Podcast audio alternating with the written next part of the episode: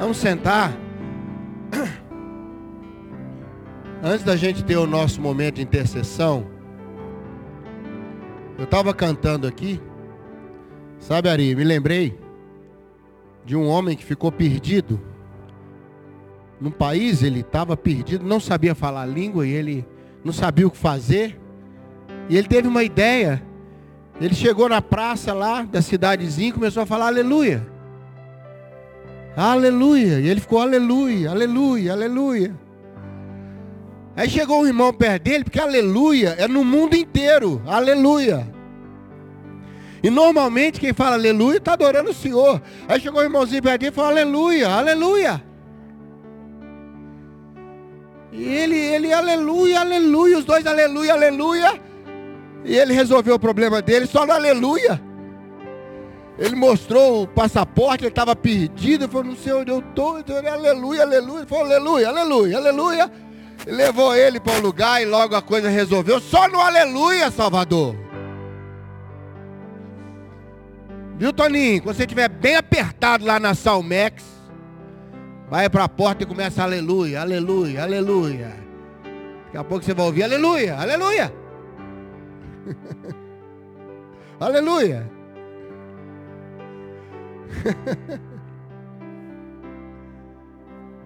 Há coisas que Deus põe no nosso coração que faz com que o contato da fé seja imediato com pessoas que amamos. Hoje eu entrei no supermercado ali para comprar fruta. E aí quando eu estou escolhendo a fruta lá, colocaram uma música evangélica de adoração ao Senhor. A gente fica bem.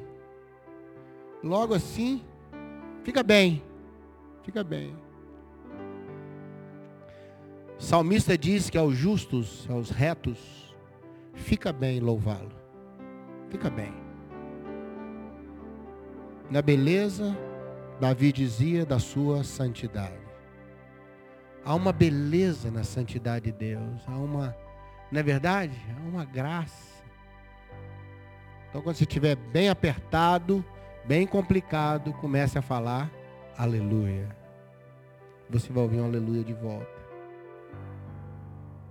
Deus possa te abençoar, te renovar. Toninho pediu para a gente orar pelo Gabriel, está numa situação difícil, e talvez como Gabriel, por causa de lutas, de enfermidades, muitos estão nessa situação. Hoje recebi pedido de oração por um bebezinho que estava operando hoje e um outro que foi para o CTI. Não por causa de Covid outros problemas. E há pessoas com, com extrema necessidade hoje, talvez você tenha a sua. E esse momento de oração, irmãos, eu não sei para você, para mim não é um ritual, não é. É um momento talvez mais cirúrgico dessa reunião. Porque há uma promessa na Bíblia que ele supriria as nossas necessidades. Necessidade nem sempre é falta de, necessidade é ter, mas ainda não o suficiente. É a necessidade, às vezes, de uma direção, necessidade de paz. Davi muitas vezes pediu direção de Deus, mas no Salmo 131 ele pede o colo de Deus. Eu quero ser como uma criança no colo de sua mãe. E quando uma criança está no colo da mãe, é uma coisa impressionante, irmãos. Ela fica completamente confortável, relaxada. Não é, Dilma? Completamente relaxada. É assim que às vezes nós precisamos ficar com Deus. Fala, Senhor, teu colo, teu colo é o que eu preciso hoje. Né, Rô? Às vezes é o colo de Deus. É a calma. É aqueles braços maravilhosos, estendidos. Então, se você quer orar comigo, fique de pé. Se você quer orar por alguém, por alguma necessidade. Obrigado, queridos. Deus abençoe. Viu? Deus abençoe. Pai, o salmista diz: Não a nós, Senhor, não a nós, mas ao teu nome da glória. Nós estamos vivendo uma época diferente, uma época intensa. As notícias chegam rápido, chegam pesadas. Tantas necessidades como do Gabriel, dessas crianças que eu mencionei, de cada um que está de pé agora diante do Senhor, pensando sua vida, pensando por alguém, não é? Colocando alguém diante do Senhor agora, quem sabe? Ó oh Deus.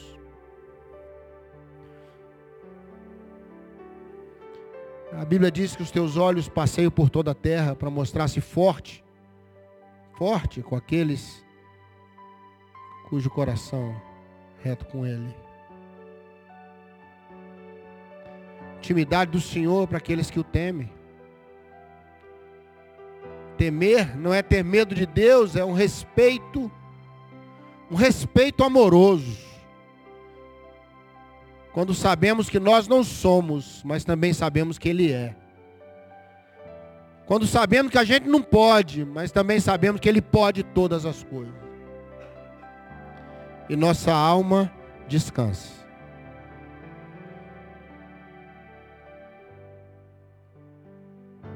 O salmista diz: Volta minha alma ao teu repouso, que o Senhor tem sido generoso para contigo. Generoso de graça, e quanto mais fracos nós estamos, mais a graça roda, mais ela se apresenta. Paulo diz que ela se aperfeiçoa na nossa fraqueza. Então Paulo diz, então quando sou fraco, na verdade é que eu sou forte, porque a graça está rodando com mais força. Ajuda-nos, Senhor. Toma meus irmãos nas tuas mãos. Cada um que está na internet conosco agora. Em todos os lugares do mundo participando conosco desse momento que receba a tua bênção. No nome de Jesus. Amém? Última vez? Ah, aleluia. Aleluia.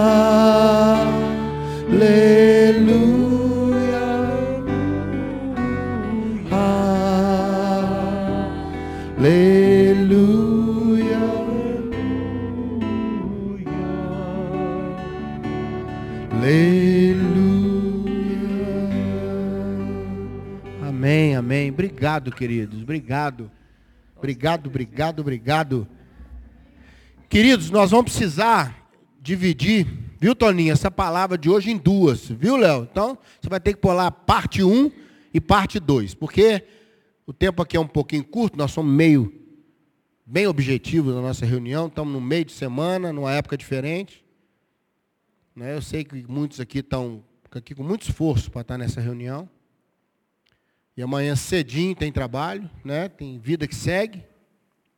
Então a gente quer ser bem objetivo, mas eu preciso de um tempinho um pouco maior para a gente desenvolver em duas partes essa mensagem que tem o título Espadas e Lanças. Eu quero compartilhar um pouquinho sobre isso com você. Nós estamos falando sobre família esse mês.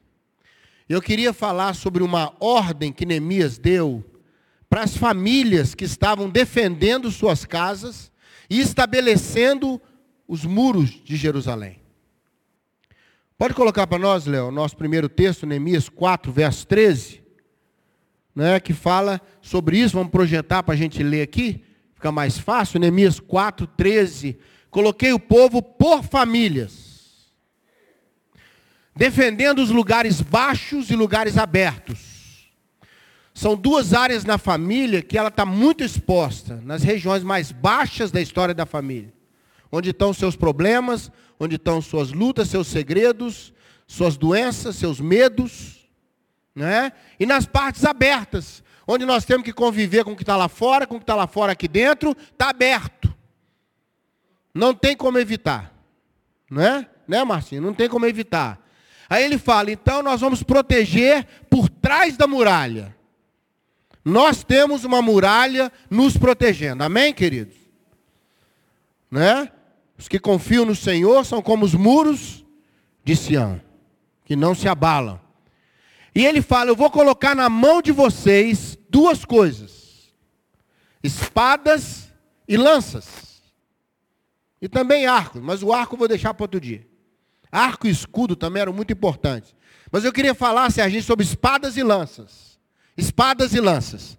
E eu vou precisar de conversar em duas etapas, Rose. Sabe por quê? Porque hoje eu vou falar quando as lanças vêm. E semana que vem quando as lanças vão. Tá? Mas eu preciso que você entenda bem o que seria espada e o que seria lança. A espada é quando você está vivendo um momento na sua vida em que o combate está muito próximo. E você tem que resolver rapidamente, tem que resolver agora. O inimigo está próximo de você. Está entendendo isso aí? Então vai existir uma espada. A espada para essa luta próxima. Eu tenho pouco espaço de atuação, sabe, Marco? Eu tenho pouca, pouca mobilidade.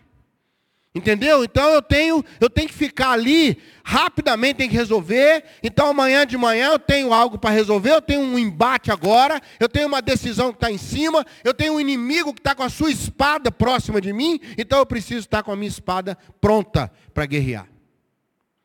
Não é isso que eu queria falar, eu queria falar sobre lança. A lança é quando você tem um espaço maior e quando é uma decisão que ela não é próxima, mas ela é muito importante.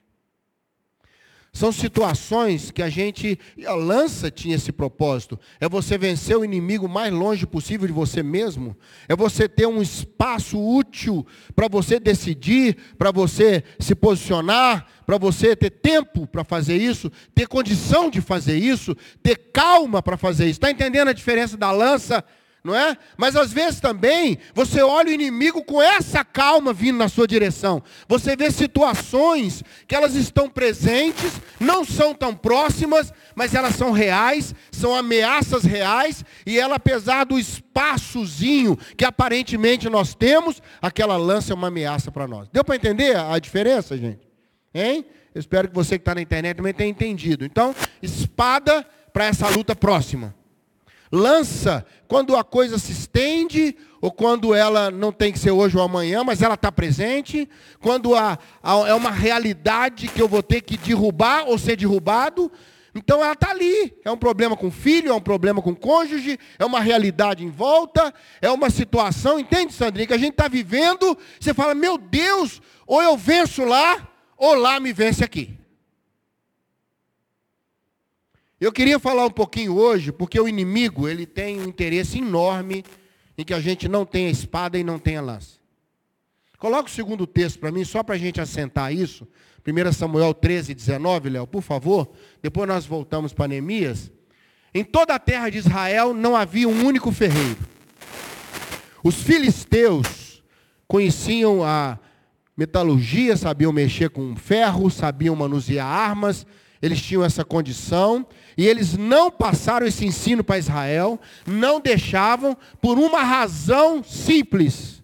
Olha o que, é que o inimigo quer: que nós não tenhamos espadas e que nós não tenhamos lança. Entende isso? Entendeu, Hélio? O inimigo não quer que eu tenha condição de resolver minhas coisas em cima e nem tenha condição de resolver meus desafios que estão aí presentes. Eu sei que eles são reais, apesar de eu ter uma certa mobilidade e distância, eles estão presentes. O inimigo não quer que eu tenha nem espada e nem lança, mas em nome de Jesus, nós vamos ter espada e nós vamos ter lança. Nós vamos ter condição de resolver as coisas em cima e resolver as coisas mais longas que estão em andamento, que têm que ser resolvidas. Tem que ser resolvidas. Tinham lanças de 5 metros, tinham lanças de, de 3 metros, 2 metros, tinham chamados dardos, que eram lanças curtas. Eu não sei o espaço que você tem, não sei o tamanho da lança. A lança de Golias era enorme, comprida, pesada. Outras lanças não tinham que ser cumpridas, mas ela precisa me dar um espaço. Às vezes o, o que você precisa é só um espaço, é só um recurso, é só uma condição de ter paz, de ter uma paz, um, uma condição em volta de respirar, pelo menos. Eu queria pensar com você três tipos de situações que nós vivemos com relação à lança quando vem. E aqui Deus precisa nos dar muita, muita sabedoria. E o contexto que eu quero trabalhar é família. É família mesmo. É relação com nossa família, relação com nossos parentes. É o contexto, esse mês, nós estamos debruçados em pensar família biblicamente. Estamos juntos aqui, queridos? Amém? é sua história. Família é seu legado. Família é o que veio antes de você e o que você vai passar para frente. Os chineses têm uma, um ditado que ele fala: a árvore que os pais plantam é a sombra que os filhos terão. Deixa eu repetir para você. A árvore que os pais plantam hoje é a sombra que os filhos terão amanhã. Tem uma igreja que ela é, lançou um ministério em cima desse provérbio chinês chamado Estendendo a Sombra sobre Nossos Filhos. É um ministério de família. Estendendo a sombra. É o pai que tem o trabalho de plantar árvore, de ver a árvore crescer, de cuidar da árvore, para depois o filho e a filha poder ter onde ter sombra. Em nome de Jesus, você vai construir uma árvore bonita e vai ter sombra para os seus filhos depois. Eles não vão morrer no sol. Amém, Salvador? Não vai morrer. A árvore que os pais plantam é a sombra que os filhos terão. Eu e você tivemos sombras porque nossos pais, né, Ari, fizeram árvores. Árvores. Principalmente o nosso Pai Celeste, que fez uma árvore tão grande e deixou sobre nós a sombra do Altíssimo. Amém? O justo é árvore plantada. A árvore produz sombra. Uma vida melhor para quem vem depois. Tem três situações na Bíblia, eu queria trabalhar com calma, porque semana que vem eu quero falar quando é a nossa vez de se posicionar com a lança e tomar as decisões. Mas hoje eu queria falar quando as coisas vêm para nós. Quando, quando a lança vem, quando é uma situação estendida, e nós estamos vivendo esse tempo agora de, de lanças. A pandemia tem sido uma época de lanças mais do que de espadas. Um momento ou outro nós temos que nos defender, puxar a espada e lutar e tomar decisões, às vezes, ou ser estocado por lanças, perto de por espadas. O inimigo também tem espada e tem atacado a gente. Primeira delas que eu queria pensar é Davi. Se você quiser colocar o texto, Léo, agora você vai precisar ser um pouquinho mais rápido aí. É pertinho aí, 1 Samuel 19, verso 10. 1 Samuel 19, verso 10. Eu estou fazendo questão de pôr o texto, eu quero trabalhar isso com bastante calma, porque, irmãos, isso é muito importante que eu estou passando para você hoje. Amém? Isso pode ajudar você a tomar boas decisões. Saul tentou encravar Davi na parede, mas ele se desviou e a lança encravou na parede. E Davi fez o quê? Davi fez o quê? Como dizia minha mãe, perna para que te quero. Mandou a perna. Minha mãe falava, mandou a perna. Meu irmão, tem coisa que vai vir para você, é desviar e seguir em frente. Deixa eu repetir? Desviar, seguir em frente. Não tem conversa. Ele não mandou a lança para assustar Davi, não. As paredes eram de pedras com terra, sabe? E para essa lança cravar na parede, meu irmão, ela veio com muita força. Né? Ele veio com muita força. Tem situação que o inimigo vai lançar contra você, ela está vindo, ela vem de um jeito, vem de outro. Meu irmão, desvia e foge. Deixa eu repetir: desvia e foge. Se Davi tivesse aqui, ele falava: Ó, oh, faz como eu, se manda. Não vai perguntar por que jogou a lança, não estica o assunto, porque onde vem uma lança, vem a segunda. E talvez na segunda te acerte. Estamos juntos aqui? Tem situação que a sabedoria diz, ó, desvia. Jesus mais de uma vez foi era falar com ele, ele foi embora. Tá ruim? Deixa eu pegar embaixo. Tá dando? Ah, tá. Não pegar em cima. Pega em cima. Tá bom. Eu e minha luta com esses negócios. O Léo que me salva ali, né? Vivendo e aprendendo. Tá? Então veja bem, tem situação que vai vir, vai chegar em você, é conversa, é ligação, é apresentação de situação, é uma proposta, é um desafio. Meu irmão, desvia e segue a sua vida. Está entendendo o que estou falando ou não? Se quiser eu falo mais claro ainda. Né? Davi me ensina que tem lanças que nós temos que fugir delas. Segunda situação que eu quero passar para você, e o Espírito Santo vai te dar muita condição de viver isso que eu vou falar agora. E agora eu quero o exemplo de Benaia.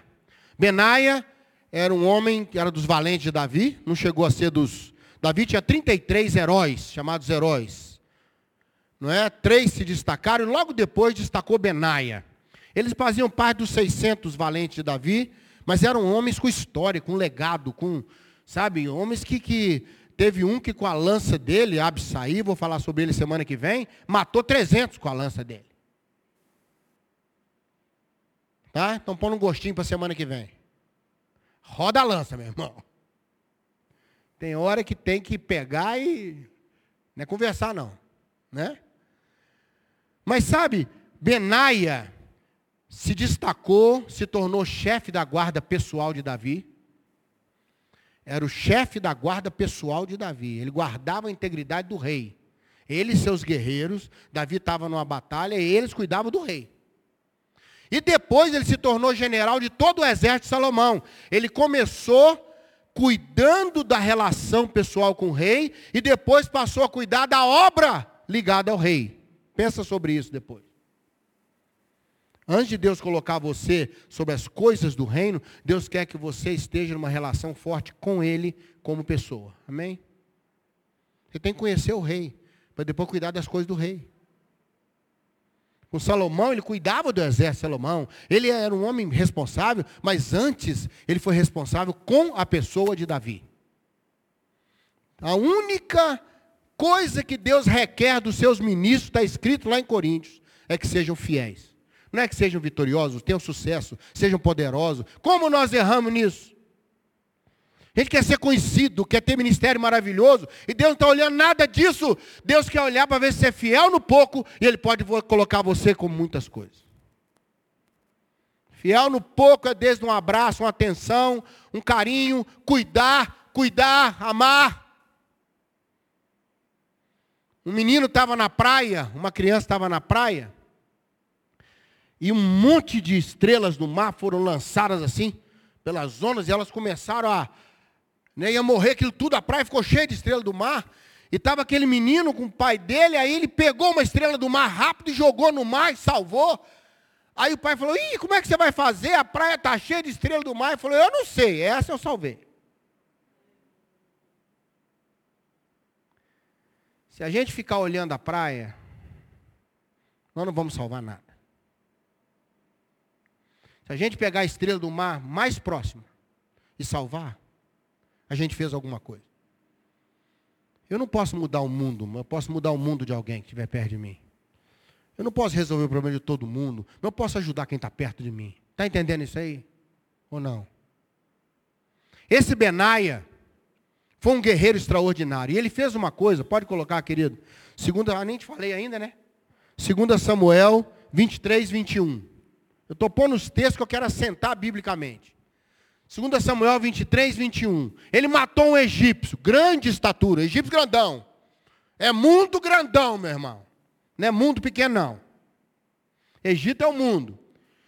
O egípcio trazia na mão uma lança e atacou Benaia. Mas Benaia o atacou com um cajado, tomou a lança do egípcio e matou o egípcio com a lança.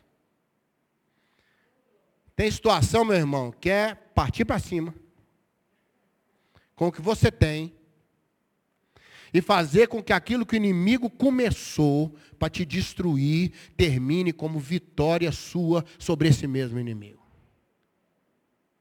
Eu vou chamar aqui, não é desviar da lança, não. Reciclar a lança. Amém? É Deus te usar para você falar: olha, essa situação vinha contra mim, mas Deus me deu força, Deus me deu graça, eu usei o cajado com sabedoria, Deus me deu habilidade, Deus me deu estratégia, Deus me deu força, e eu inverti a situação, em vez do inimigo me derrotar, o inimigo foi derrotado. Recebe isso aí ou não? Você começa perdendo e termina ganhando. É simples assim. Você vira o primeiro para o segundo tempo tomando de 2 a 0 e termina o jogo ganhando de 4 a 2. Segundo tempo, você vai para cima e faz gol um atrás do outro, e Deus vai te dar uma habilidade. Eu não sei como, não sei o que seria essa habilidade, não sei se é o silêncio de ouro, ou se é a palavra maravilhosa. Né, pastor? Eu não sei. Uma coisa eu sei, Deus vai te dar, meu irmão, uma unção, uma graça, uma, uma sabedoria, uma condição, e você vai pegar o que vinha contra você, manusear aquilo com extrema sabedoria, inverter o caminho, e em vez de você ser destruído, você vai ser mais do que vencedor.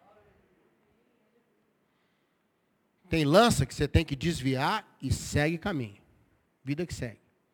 Tem lança que não é desviar, não é coisa nenhuma, não, irmão. É partir para cima e falar: vem, vem coisa grande. Pode vir coisa grande, porque maior é quem está em mim. Terceira lança. E agora eu vou lá para o Novo Testamento, João 19, verso 34. João 19, verso 34. Um dos soldados abriu o lado de Jesus com uma lança. E logo saiu água e sangue. Tem situações que você vai aceitar a lança por um propósito maior. Como Jesus fez naquela cruz. Por amor a Jesus. Você vai aceitar a lança. Vai dizer, ó oh Deus, nada nada vai doer mais em mim do que doeu no Senhor. Por que, eu estou te falando isso? Porque às vezes é perdendo que se ganha. Virou até oração de Francisco de Assis, né? Que eles falam que é de Francisco de Assis, não há comprovação. Dizem que é dele. É dando que se recebe. É perdendo muitas vezes aquela canção linda da, da Heloísa Rosa, que ela canta, não é? Há um lugar. Ela fala, há um lugar que onde se perde é que se ganha. Às vezes, a lança vai entrar em você e todo mundo vai achar que você foi ferido, que você perdeu. Mas aquela ferida vai glorificar o nome do Senhor. E sabe o que diz a palavra? O Deus que permite a ferida é o Deus que sara a ferida. O Deus que faz a ferida é o Deus que sara a ferida. Muitas vezes não é desviar da situação, não é enfrentar a situação, é aceitar a situação e crer que Deus fará o melhor no meio de tudo isso. Quem recebe essa palavra hoje? Pastor, quando é que eu vou saber qual lança que é? Não faço a mínima ideia. O Espírito vai te orientar. Fala, ó, essa lança é para desviar. Essa lança é para enfrentar. Essa lança é para aceitar. Porque eu tenho um propósito maior depois disso. Paulo fala, se o inimigo soubesse, de verdade, o que representava a crucificação de Jesus, nunca, Paulo diz, nunca ele teria crucificado o Rei da Glória. Eu acho que quando o diabo ia festejar, né? Mas peraí, o diabo parou, peraí. Quando Jesus falou, tetelestai, entregou o Espírito, que é uma expressão grega que significa, não é? Está quitado. Não é consumado, não. A tradução literal é está quitado. Aí o diabo entrou em pânico. Ele não está sendo morto, não. Ele se deu para morrer. E agora ele pagou a conta de todo mundo.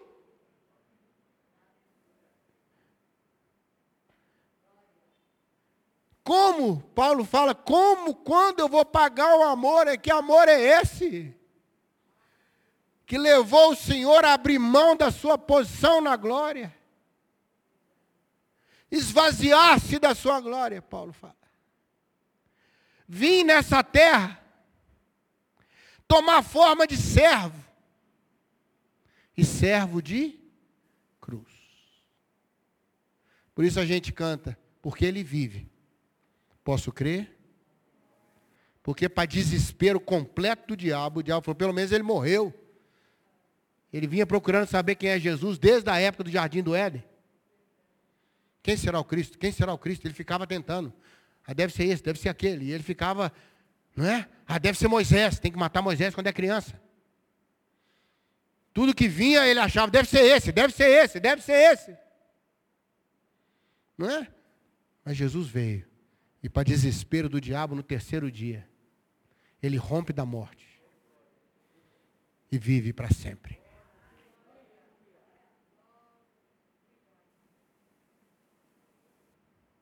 O que o inimigo quer é que nós não tenhamos lanças nem espada.